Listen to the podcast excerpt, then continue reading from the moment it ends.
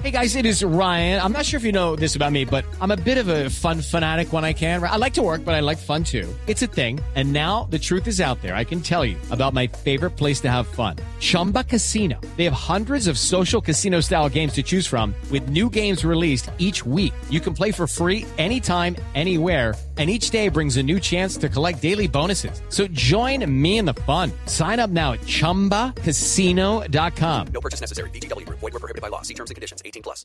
Son las 8 de la noche. Aquí comienza Mesa Blue con Vanessa de la Torre.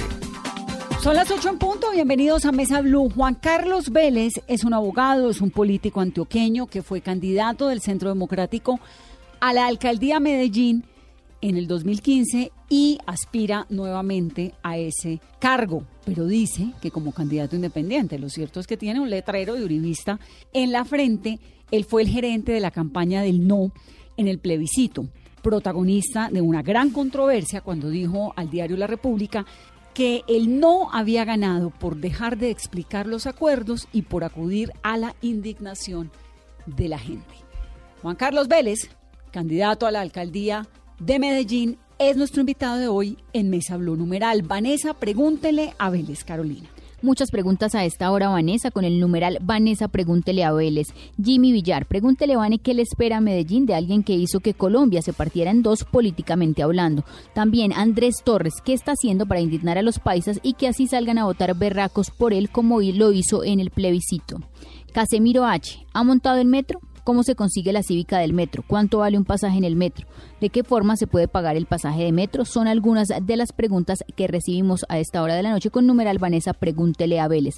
Felipe Arbeláez, pues fue el artífice de una campaña de mentiras en contra del proceso de paz y su modus operandi fue sacar a la gente a votar berraca. Doctor Vélez, bienvenido a Mesa Blue. Bueno, muchas gracias por la invitación, Vanessa. Un saludo muy cordial a toda la audiencia. ¿Hace cuánto no da una entrevista? ¿Desde que se emberracó o no, no, yo he dado por ahí unas cuantas. En Medellín me ha tocado unas últimamente, pero, pero a nivel nacional hace rato, hace bastante rato. Bueno, ¿y ahora va a ser candidato a la... ¿Ya es candidato oficial o cómo es su proceso eh, para la alcaldía de Medellín? ¿En qué está? Vanessa, nosotros estamos en un proceso de recolección de firmas. Eh, yo pues he avanzado mucho, yo estoy muy satisfecho porque creo tener ya las firmas suficientes para inscribirme como candidato independiente.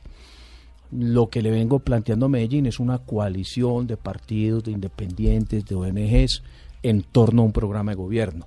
Hace cuatro años fui candidato del Centro Democrático, mm. pero creo que es muy difícil ganarse la alcaldía de Medellín si no hay una coalición y sobre todo si no hay una propuesta programática que le llegue a la gente. ¿Y por qué esta vez va a ser independiente. Usted tiene un letrero aquí en la frente que dice Álvaro Uribe.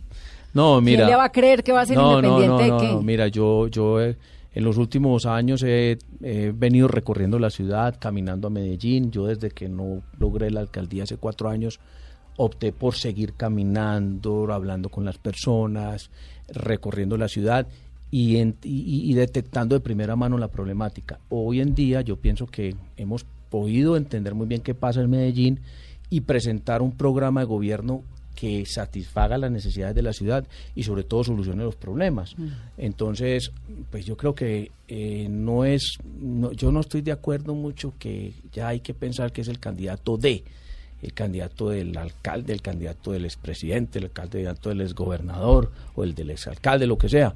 Hay que pensar es en que Medellín necesita, por ejemplo, un candidato de la seguridad, un candidato de la movilidad, un candidato que represente a los ciudadanos. Entonces, de la gente, exactamente. ¿Y por qué esta vez no fue el candidato de Uribe? Porque eh, yo decidí más bien participar en un proceso donde se pueda construir una coalición. la conversación que yo tuve en su momento con, con el presidente Uribe, pues me llevó a la conclusión que era mucho mejor dejar que el Centro Democrático viviera su propio proceso y si más adelante encontrábamos un mecanismo que pudiera eh, generar la posibilidad de una coalición, pues optaríamos por él. Es decir, ¿hay como un plan A y un plan B? Pero, pero yo diría más bien, insisto, que lo que hay que tratar de hacer es una coalición. ¿Una coalición con eh, quién? por, ejemplo, con los conservadores, con Cambio Radical, con sectores del partido de la U afines a nosotros, sectores del Partido Liberal con muchos independientes, ONGs, eh, gente del sector académico, empresarios. Eh, hay que ir mucho más allá de un partido político. ¿Alfredo Ramos haría una coalición con usted? Eh, pues no sé, habría que preguntárselo, pero... ¿Pero usted cree que lo reciben? Pues es que, a ver, lo que pasa es que yo estoy proponiendo es un, un programa de gobierno para Medellín, porque pues primero que todo yo le digo a la gente, mire, no, no mire si yo soy de un partido o, hago parte de, de una organización política. Mire qué le estoy ofreciendo yo a la ciudad. Eh, digamos, soy una persona que tiene experiencia, que ha estado en el sector público a nivel nacional, que conoce muy bien la problemática de la ciudad y que tenemos una y que tenemos una propuesta sobre todo para darle seguridad a Medellín, que es lo que hoy está pidiendo a grito la ciudad. ¿Cuál es, en su opinión, el problema más grande que tiene Medellín?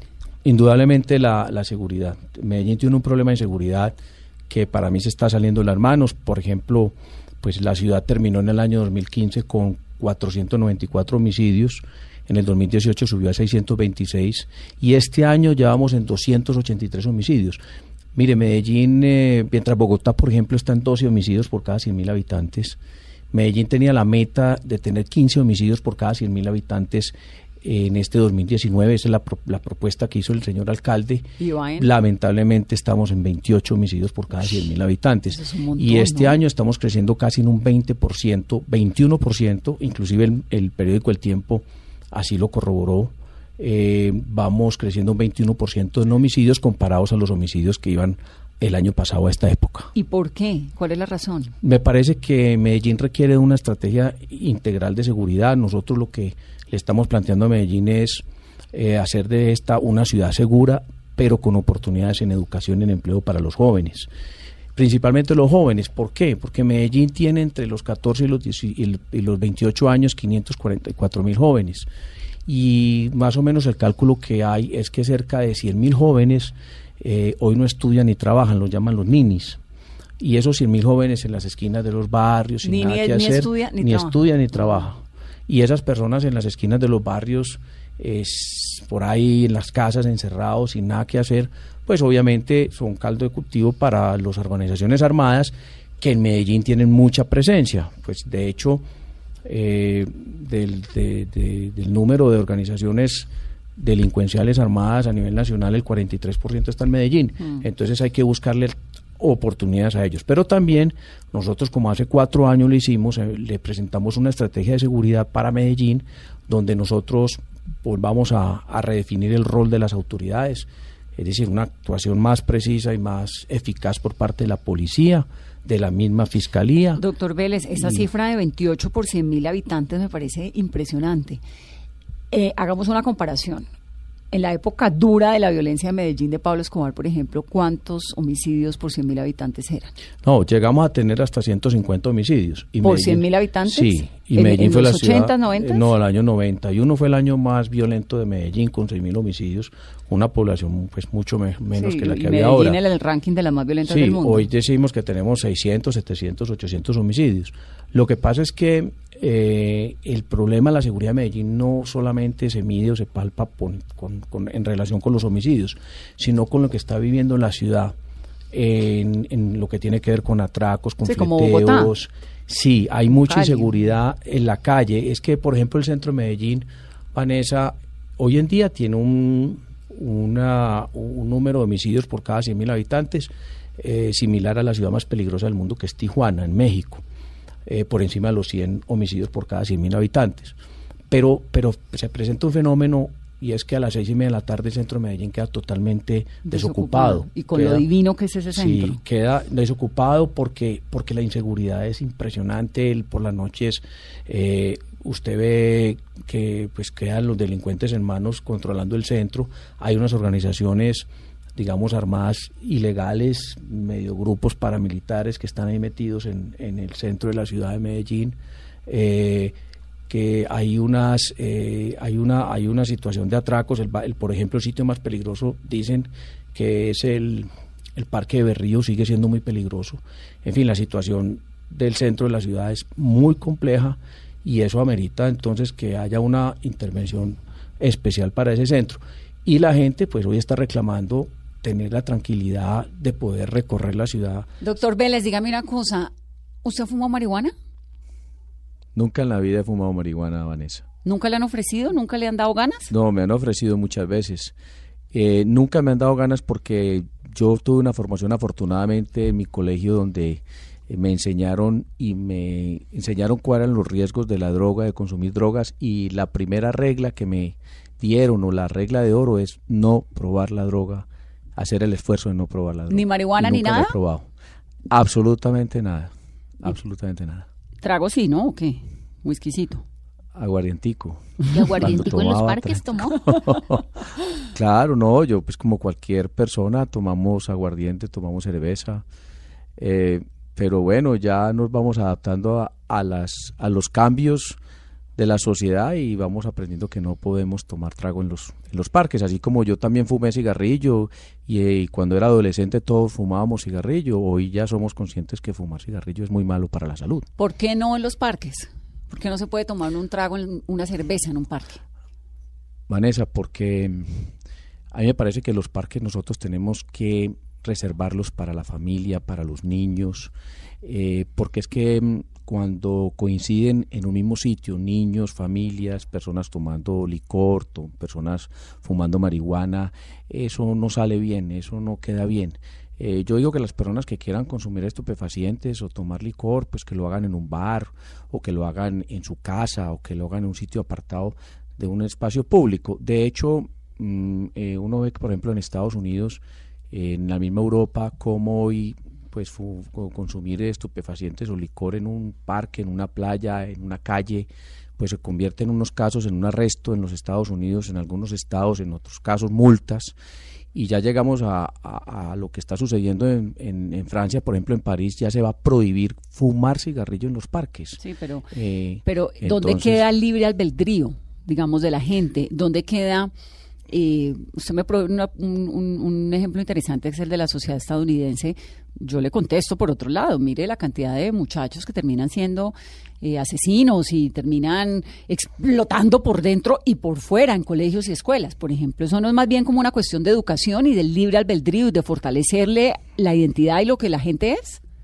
Claro, yo, yo tuve que ver mucho con toda la reforma constitucional del 2009 porque fui ponente eh, con Héctor Eli Rojas, hicimos un ejercicio muy interesante en el Senado donde establecimos unos parámetros para, pues, primero prohibir el consumo y, el consumo de, droga y estupefacientes, sobre todo lo que queríamos era que se prohibieran espacios públicos. Lamentablemente la Corte Constitucional la semana pasada no tuvo la decisión, no bueno, cuando tomó la decisión, perdón, eh, no no tuvo en consideración ese acto legislativo 2 del 2009, donde se estableció esa prohibición. Eh, y nosotros logramos hacer un ejercicio muy interesante, lo hice con el senador Galán, me recuerdo con Juan Manuel Galán presentamos un proyecto de ley ambos que desafortunadamente no pudo eh, ser aprobado en el Senado, eh, pero en el Congreso sí aprobado en el Senado, eh, donde nosotros eh, planteamos la tercera vía de cómo manejar el problema de las drogas. No es la prohibición, no es la absoluta mm, eh, libertad para hacerlo en todas partes, sino la tercera vía es la prevención. Y creo que lo que tenemos que hacer en Colombia, no solamente en lo que tiene que ver con drogas, sino con cigarrillo, con alcohol, es eh, hacer un trabajo intenso de prevención, de educación y sobre todo hacerlo en los colegios en las, y darle también a los padres de familia esa eh, formación para que ellos a su vez eh, trabajen el tema de la prevención en sus casas. Y frente a la dosis mínima, doc- doctor Vélez. No, yo, yo creo que ya, yo, yo estoy de acuerdo que si una persona quiere consumir estupefacientes, lo haga en su espacio, eh, lo haga en su casa, lo haga, por ejemplo, como ocurre en Ámsterdam, en una, lo que llaman las coffee shop. pues, que Bueno, en. Amsterdam fuman ahí al ladito del canal, ¿no? No, pero no, la, la marihuana la, la fuman, puede que lo hagan, pero, pero digamos los sitios indicados para consumir marihuana Sí, y otro tipo de sustancias son los coffee shop, eh, que de hecho en en Ámsterdam, cuando empezó pues el boom de los coffee shop, llegó a haber casi 4.000 y creo que hoy no hay sino como 800, que eso también ha bajado. Eh, pero la verdad es que eh, lo que lo que eh, lo, lo- lo que yo estoy de acuerdo es que pues si la gente quiere consumir que lo haga, pero también yo pienso que el libre desarrollo de la personalidad, como lo dice el artículo 16 de la Constitución, tiene unos límites y usted lo puede hacer hasta el punto de no afectar los derechos de los otros. Y yo tengo una tesis, pues que de pronto algunos no compartan, pero yo creo que un padre de familia pues tiene la posibilidad de consumir alcohol y consumir eh, estupefacientes, pero siempre y cuando no ponga en riesgo la crianza de, su, de sus hijos, no ponga en riesgo la seguridad alimentaria de su familia, porque yo no estoy de acuerdo con una persona, pues, que un señor se, se, que se gaste todo el sueldo en, en trago, en licor, como suele ocurrir en este país, y llegue a la casa con dos centavos a decirle a la señora pues que no tiene con qué Sí. comprar en el mercado de la familia. Sí, no, lo ideal hasta ahí va libre desarrollo de la personalidad. No, sí, a mí lo que pasa es que me gustan un poco más las sociedades donde el individuo puede hacer lo que quiera según su propio eh, interés, respetando, por supuesto, a los demás, pero que haya una, un fortalecimiento de la educación. Que usted no fuma es porque usted sabe que no, no porque se lo prohíban. Esas prohibiciones en cada esquina, realmente no sé qué tan constructivas seas. Entonces, usted el día que sea, si llega a ser alcalde de Medellín, pues porro en Parque Cine Abate, ¿no? No, no, no, para nada. Yo sí lo dije claramente. De hecho, ayer, eh, estos días hice un, un acto público en un parque de Medellín donde manifesté claramente que los alcaldes hoy, basados en el artículo 49 de la Constitución, es decir, el acto legislativo 2 del 2009, están facultados para eh, expedir alguna algún acto administrativo mediante el cual se prohíba el consumo de estupefacientes en los parques públicos principalmente. Que eso ¿Y qué tal, qué tan cercano es usted hoy en día Álvaro Uribe? Pues a ver, eh, Vanessa, yo hablo con él de vez en cuando, yo mantengo una conversación con él esporádica, pues yo no hago parte hoy de su estructura política porque yo pues he optado por irme eh, independiente, pero tengo el mejor concepto, la mejor, eh, Pero son relación. No, no, pues es decir, hablamos, mm, pero no, no hago parte de su organización política hoy, por eso... Usted no eh, es de que- su círculo íntimo, ¿o sí? que O no sé. celebraron el triunfo de Iván queda- Duque. A mí me queda muy difícil decir que soy, porque pues mucha gente cercana a él, pero no, pero yo- es que lo ha sido tengo- siempre, lo fue mucho Sí, tiempo. sí, yo no sé si estuve- hoy en día, pero en algún momento lo estuve fue. en, en- en su, en su finca cuando, cuando las elecciones, cuando los resultados de las elecciones. y él me Mm. Sí, allá lo invitó. vimos en... Él me invitó, yo estuve allá, pero, pero yo pues mm, estoy montando un proyecto independiente de ciudad donde quiero que estén todos, incluyendo a los uribistas. Porque es que Medellín necesita una solución inmediata al problema de la seguridad, ni qué decir el problema de la movilidad. Hoy en Medellín es tan complejo. Pues uno me dicen que no, pero yo siento que, que está acercándose un poco a Bogotá. eh, sobre todo sectores de la ciudad, como decir el poblado, el mismo Laureles. Y, y, y la verdad es que aquí lo que necesitamos es no pensar en partidos ni, ni en personas, sino en pensar en programas, que es lo que hoy le estamos ofreciendo a Medellín, y además con una experiencia que, también le estoy diciendo a los medellinenses. Miren, que es que yo he, sido director de entidades nacionales, he sido parlamentario, he tenido empresas privadas, he sido presidente de gremios, fui últimamente fui director ejecutivo de la Cámara Colombiana del Plástico. Entonces, pues eh, esa experiencia considero yo que la puedo poner en servicio de los ciudadanos de Medellín y para sacar adelante una cantidad de proyectos que tenemos para la ciudad. Pero siendo Medellín como el bastión del uribismo, ¿no va a ser más difícil si hace cuatro años que tenía el respaldo del uribismo perdió por 10 mil votos, ahora que quiere desmarcarse, ¿no le queda como un poquito más difícil llegar a ser alcalde? A ver, yo no es que me esté desmarcando. Yo, o sea, ¿sigue siendo uribista? Yo sigo, sigo defendiendo tesis uribistas. Por ejemplo, yo estoy defendiendo tesis tan importantes como la estrategia de seguridad democrática que hoy está volviendo a implementar el presidente Duque a través de los grupos de apoyo y los grupos de cooperantes. Toda la estrategia de participación ciudadana en el tema de seguridad yo creo que lo necesitan las ciudades porque esa estrategia yo la vi en Israel, yo la vi en, en, en Suiza.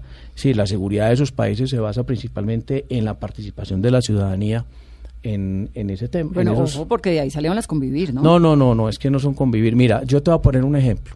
Cuando Angelino Garzón era, era embajador en Ginebra, en ante las Naciones Unidas, una vez estaba yo con él. Ante la Organización Mundial del Trabajo, ¿no era? Eh, sí, en las dos. Tenía el tema de derechos humanos y creo que la Organización Mundial del Trabajo, pero no por Naciones Unidas, eh, los derechos humanos. Entonces, mm, me dijo, me contó una vez, le dije, me dijo, ¿cómo van a hacer pasen para tener esta seguridad eh, tan, pues, tan, tan, tan, tan, tan buena, tan, tan eficaz en, en Suiza? Porque aquí hay un compromiso de la ciudadanía de ayudar con la, con la, con la, con la seguridad. Y, y me puso el caso, me acuerdo que me dijo, mire, si aquí hay una persona sospechosa en una esquina y se ve que, que pronto va a cometer algún delito, pues eh, no es que una o dos personas llamen a la policía a, a dar información, llaman 20, 30 personas. Es decir, y, ese, y esa vigilancia ciudadana, el estar ahí eh, como... Y, y Alguito va de Zúrich no. a Medellín, ¿no? Ah. Sí. No, de Ginebra, Ginebra. O de Berna, Pero, Lucerna. pero en Medellín la gente colabora mucho. Mire que grandes, gran parte del éxito del alcalde ha sido la colaboración ciudadana. Doctor Vélez, usted dice que le gusta la seguridad democrática del expresidente Uribe, que fue sin duda pues muy exitosa en algunos aspectos, pero que nos está dejando la historia unos interrogantes del tamaño de la vida, de la muerte y de los falsos positivos. Y eso lo hemos visto en las declaraciones recientes de miembros del ejército que estuvieron que han estado en la Jurisdicción Especial para la Paz, que han hecho unas declaraciones pues muy escalofriantes y que por fortuna hemos podido conocer, porque realmente creo que un país que conoce su historia pues es un país que tiene mucha más posibilidad de proyectarse hacia lo que quiere y lo que no quiere para el futuro.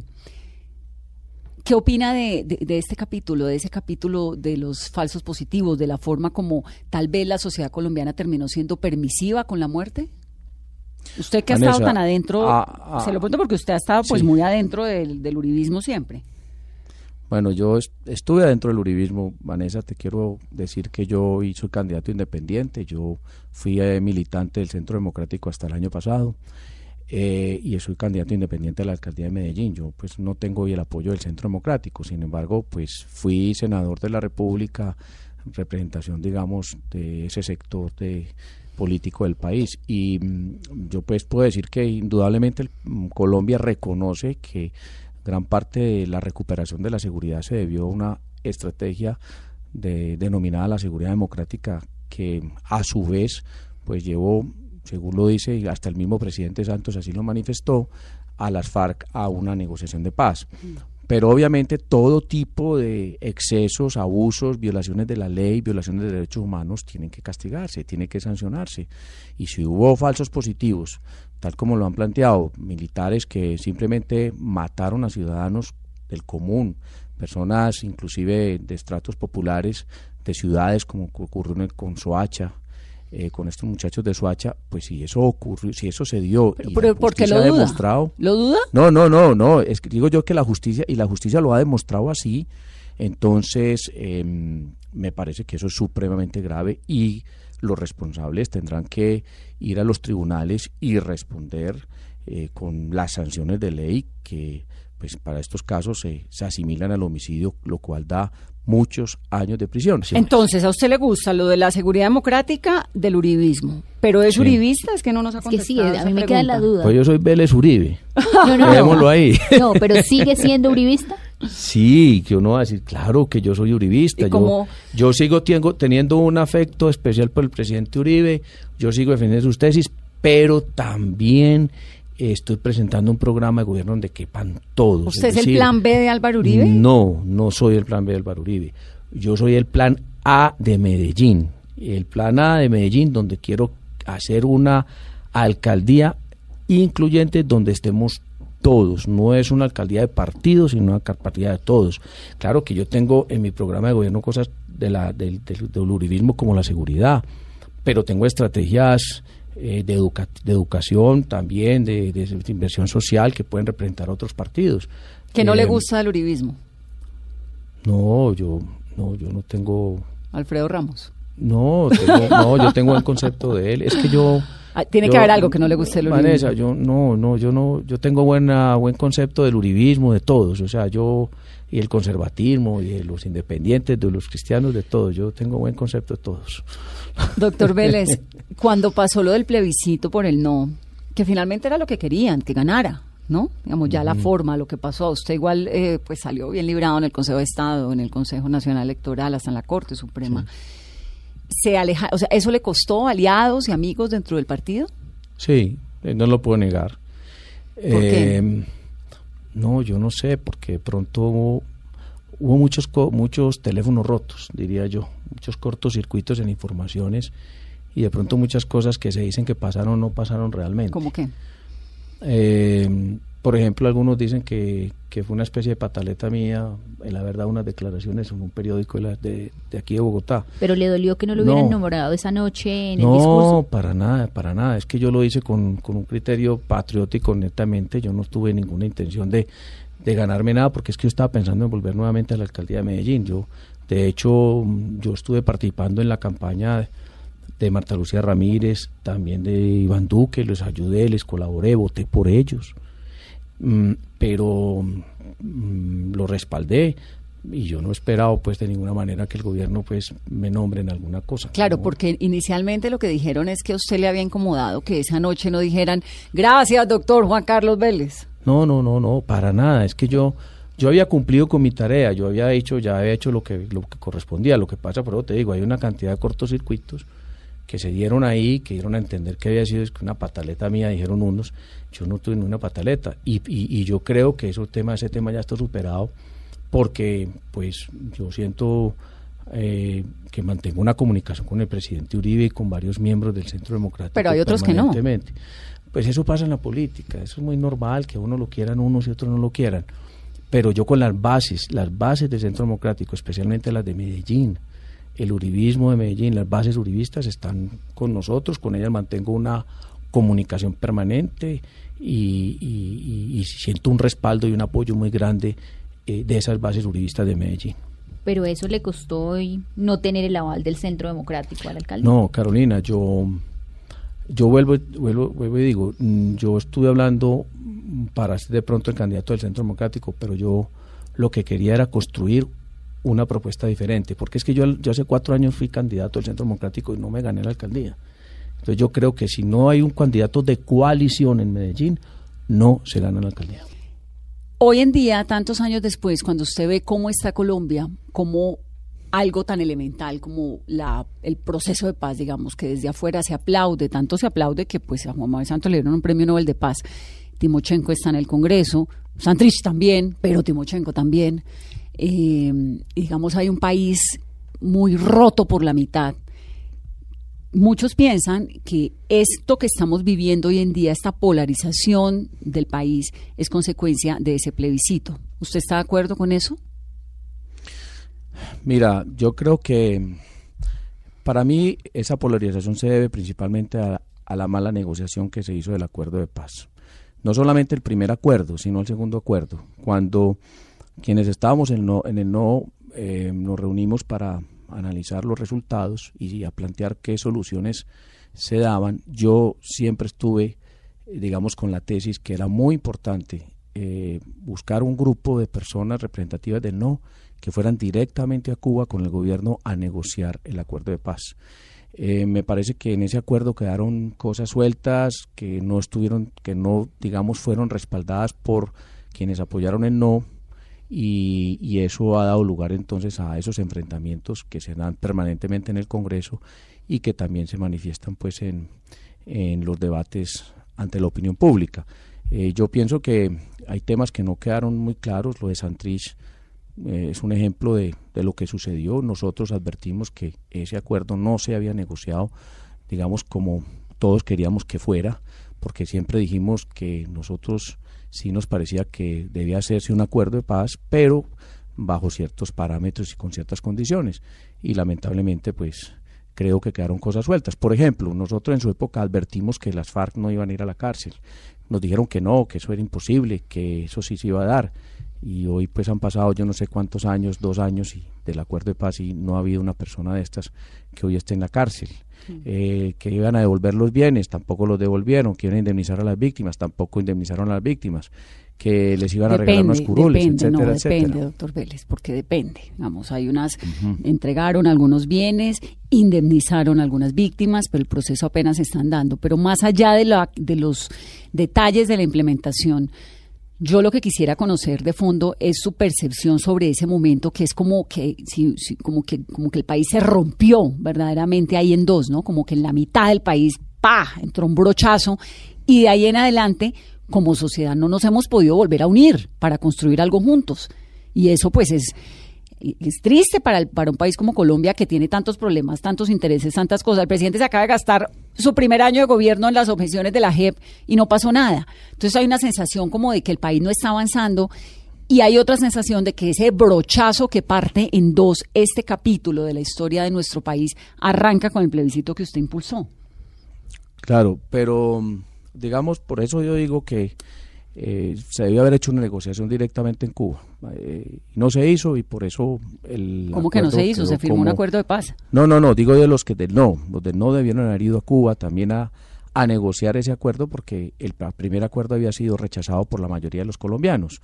El segundo acuerdo pues no se sometió a la decisión de los colombianos, sino solamente a la decisión de los de los congresistas, pero no de los colombianos. Pero pero voy a otra cosa, Vanessa, mira, yo que estoy caminando en el caso, por ejemplo, pues una percepción diferente a lo que puede suceder en otras partes del país, pero caminando las calles de Medellín, yo veo a la gente preocupada por otros temas. La gente aquí está preocupada por el tema lo del empleo, si tiene trabajo o no tiene trabajo, si a los hijos se les da buena educación o no, lo de la seguridad.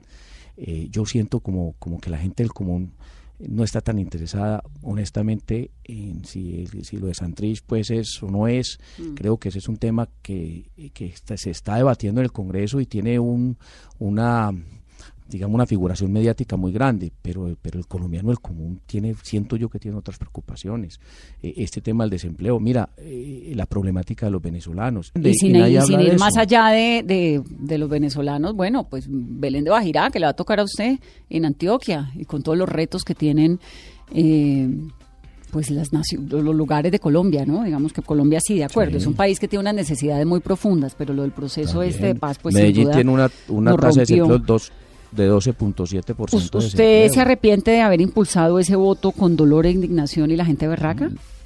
No, no, no, yo no, yo no, yo no me arrepiento de haber estado en el, en el plebiscito porque fue un momento histórico importante, Vanessa, para el país. Eh, donde se analizó un acuerdo. Pero fíjese que a usted tampoco le salió bien, porque al final termina echándose un montón de enemigos ahí dentro del partido, ¿no? No, claro, no, es que, es que obviamente eso me costó, me costó haber estado en ese proceso y, y, de alguna otra manera pues padecí las consecuencias. Pero yo, yo pues ya, ya, yo ya yo salí digamos de, de, ese protagonismo, eso ya quedó en manos de otras personas quienes llegaron al Congreso de la República, el hoy presidente de la República y otras personas pues que han tenido digamos la responsabilidad de, orientar el país eh, después de ese momento. Hacemos una pausa rápidamente, somos Tendencia en Colombia, numeral Vanessa, pregúntele a Vélez. Ya le vamos a preguntar todo eso que están diciendo. Volvemos en breve. Continuamos en Mesa Blue con el numeral Vanessa, pregúntele a Vélez, nos estamos leyendo, los estamos siguiendo. ¿Qué tan poderoso políticamente es usted en Medellín, adentro del Centro Democrático, y con la gente? No, yo lo, eh, el poder mío político se basa principalmente en la experiencia que yo tengo para prestarle un servicio a Medellín y en la en el programa de gobierno que le estoy haciendo a la ciudad. Yo le yo estoy haciendo un, ejercicio totalmente diferente, es de recorrer los barrios, de hablar con las bases, con los ciudadanos de la calle y decirles, mire, esto es lo que necesita Medellín, yo estoy haciendo esta propuesta para la ciudad y, ojalá contar con el apoyo de ellos para sacar adelante a Medellín.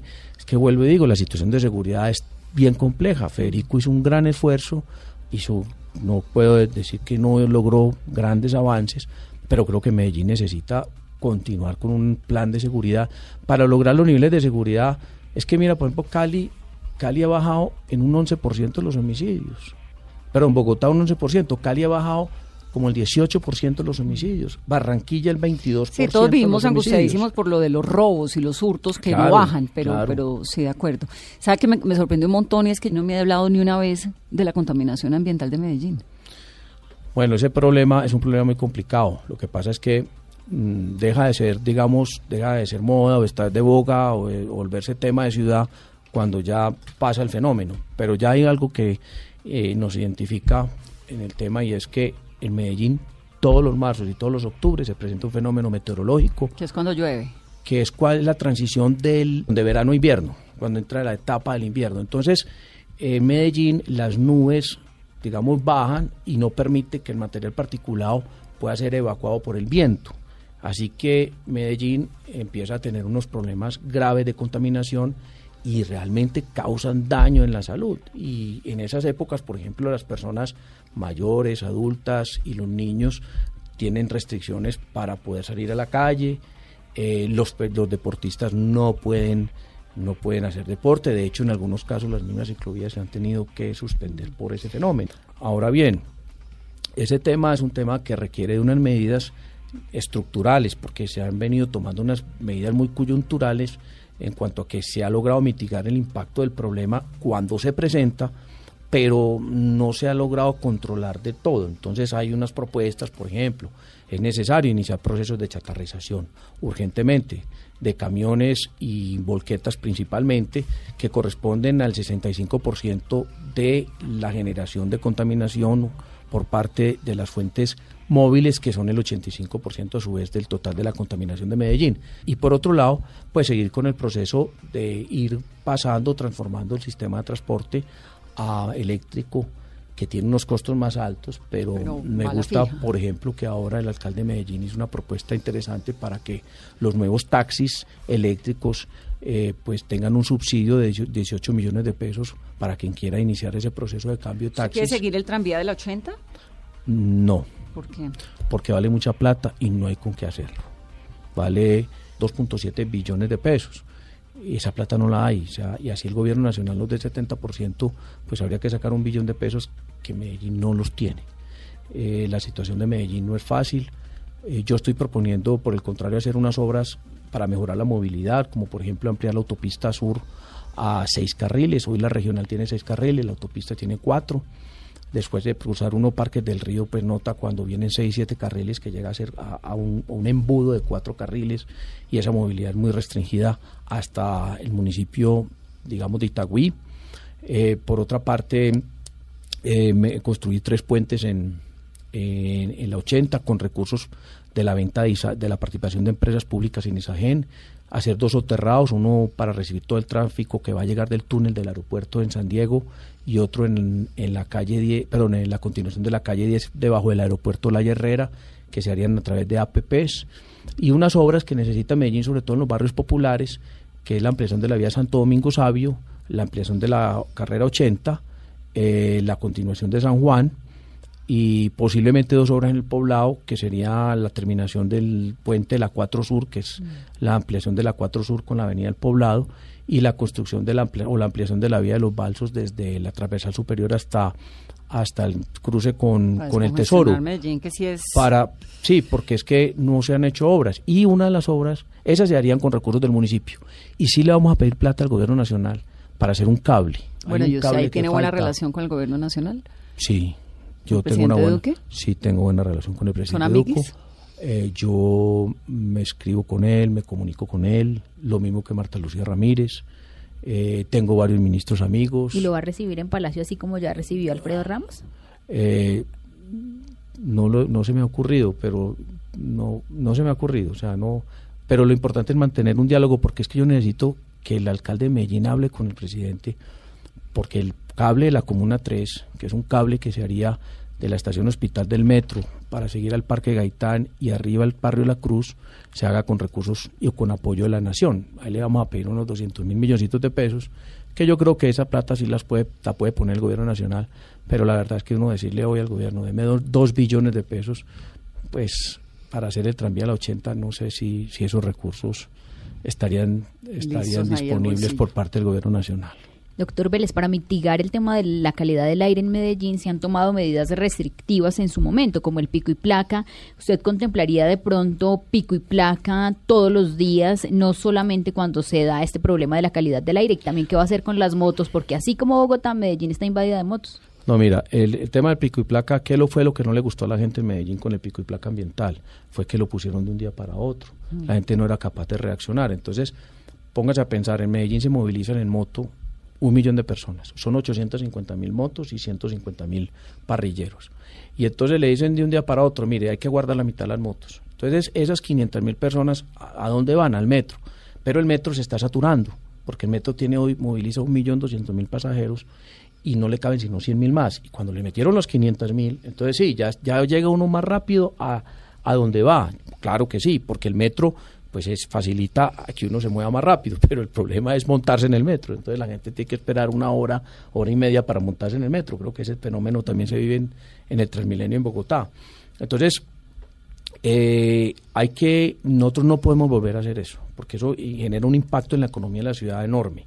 eh, dañino, eh, pierde plata la gente. O sea, en su administración no habría No, pico y placa ambiental. No, es que yo estoy optando por cosas más interesantes. Por ejemplo, la semaforización inteligente.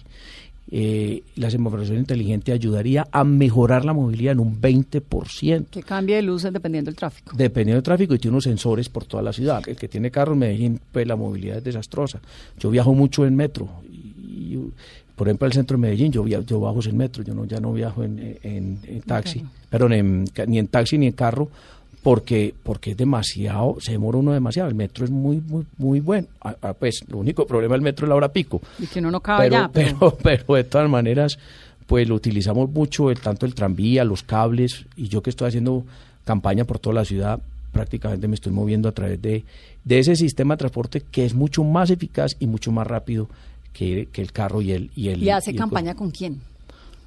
Pues con líderes muy de barrio, con, con algunos empresarios medianos y pequeños, eh, pero sobre todo con la gente de los, los líderes de los barrios, muchos juntas administrados locales me acompañan, eh, personas que me han ayudado con la política hace muchos años, porque es que yo he sido edil en Medellín, concejal, senador. Con una Mm, 14, Sí, ¿no? Sí, entonces yo estuve ahí tres periodos de DIL y mm, entonces eh, yo pues camino en la ciudad con la gente que en estos cuatro años me ha venido acompañando y con la gente que he conocido en estos cuatro años y voy a los barrios y conozco la problemática y hablo con las personas. A mí me gusta mucho caminar.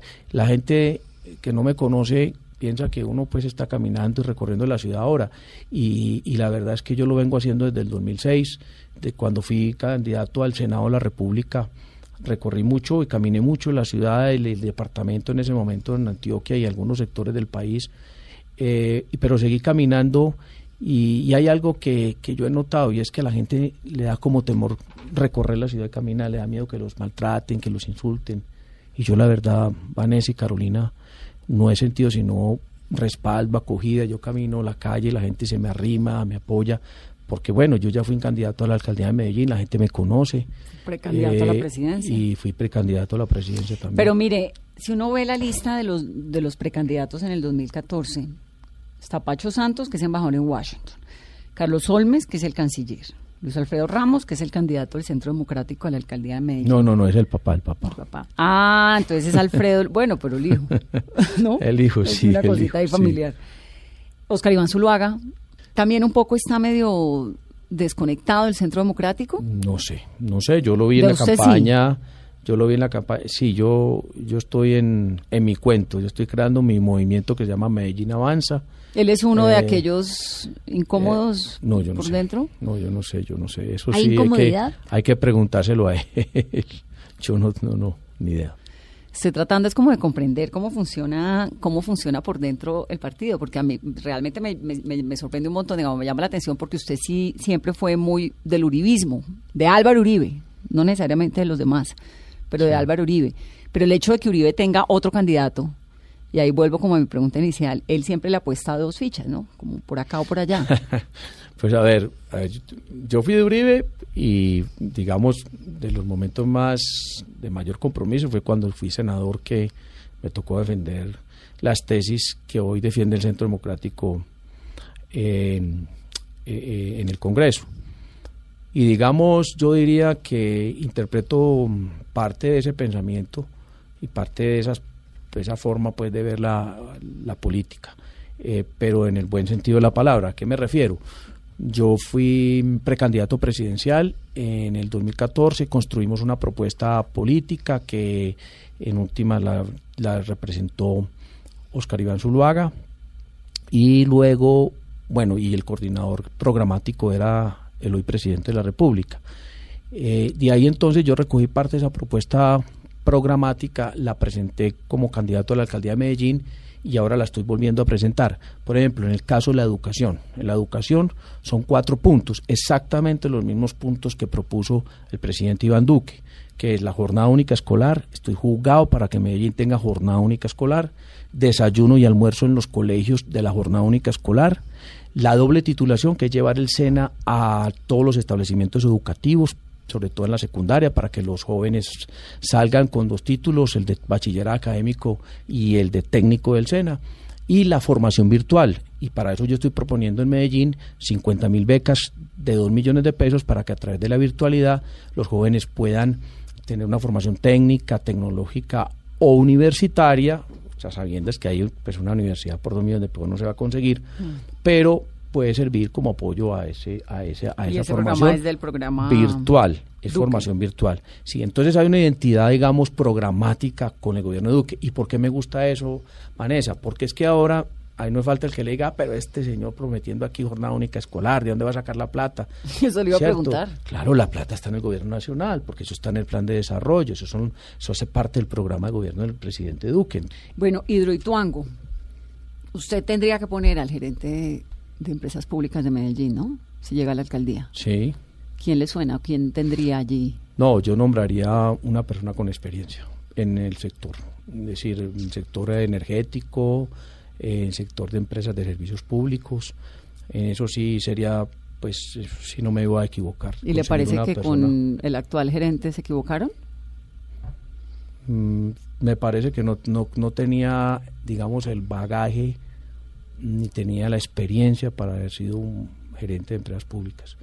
Y yo lo digo tranquilamente, me parece que no era, no quedaba en buenas manos, pues en su momento lo vimos así, pues en manos de un encuestador. Jorge Londoño. sí, yo pensé que yo tenía un perfil de un presidente, de un, pues, lo que iba a nombrar yo de, de presidente, de gerente Gerente. de empresas públicas, era una persona de, de un nivel muy, de un perfil muy, muy diferente. Ojalá que el próximo presidente, de perdón, gerente de empresas públicas, eh, cumpla un perfil, y eso es lo que nosotros le vamos a proponer a la ciudad, que eh, tenga experiencia en el sector, porque es que se viene viene unos años muy difíciles, viene en una situación muy complicada para empresas públicas de Medellín. El- la pérdida que le ocasionó Hidroituango es de 3 billones de pesos.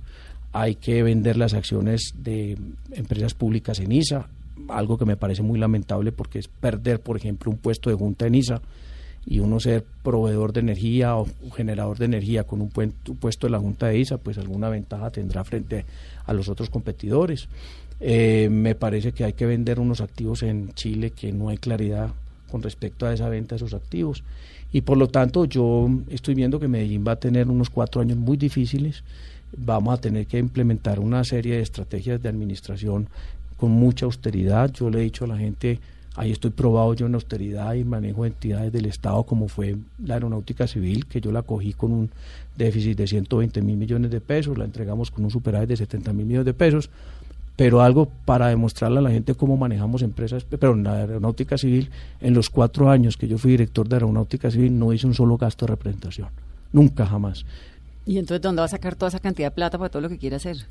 APPs, eh, eh, recorte de gastos, eh, generación de mayores ingresos a través de algunas estrategias, eh, pero de ninguna manera puede pues implicar pues el aumento de impuestos. Eso sí ¿Qué queda tal, claro. ¿Qué tal le va con el empresariado paisa?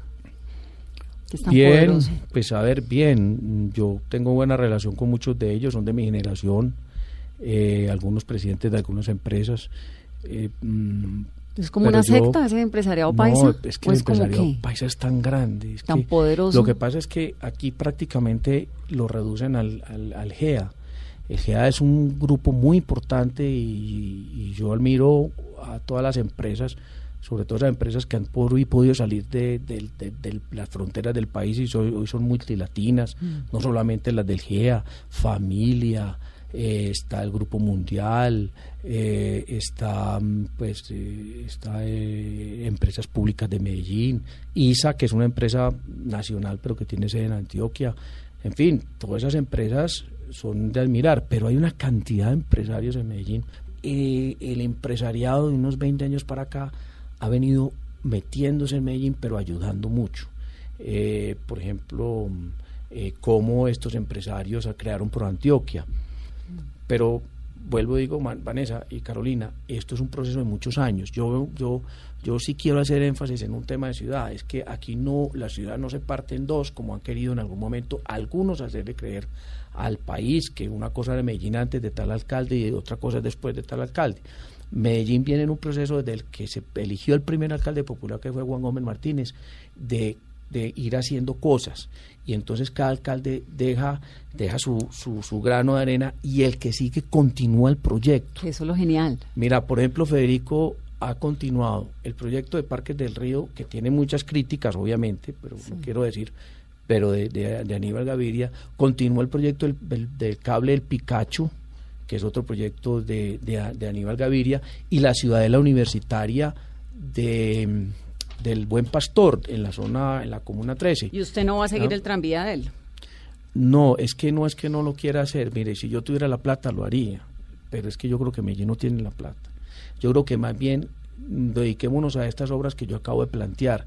Y el tranvía, dejémoslo ahí, podemos, podemos mejorar la conectividad a la 80, construir, esta administración va a construir tres intercambios viales en la 80, quedan faltando otros tres, terminemos los otros tres intercambios viales y más adelante hacemos el, el, el tranvía. Ahora bien, si el presidente Duque dice, no se preocupe, venga, yo le venga, doy". aquí tiene la plata, pues ¿cómo le va a decir que no? Pues apuéstale Claro porque que si son sí. amigos. No, pues digamos ya, por- digamos en estos momentos, porque el proyecto... ¿Pero usted cree que el presidente Duque lo va a apoyar a usted o va a apoyar al candidato del Centro Democrático, que es su partido? no, yo finalmente? creería, no, porque es que no, es que no se olvide que yo voté por Duque. Y Duque.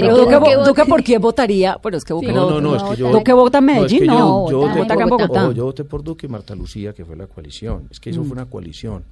Y yo voté por ellos, yo los apoyé en la campaña, yo hice campaña por ellos, yo recorrí las calles de Medellín haciendo campaña, pidiéndole a los ciudadanos que votaran por él. Muchos recorridos con mucha gente organicé yo en la ciudad. Eh, hice eventos grandes, ayudé, le ayudé a Marta Lucía un evento de mujeres muy grande en la campaña.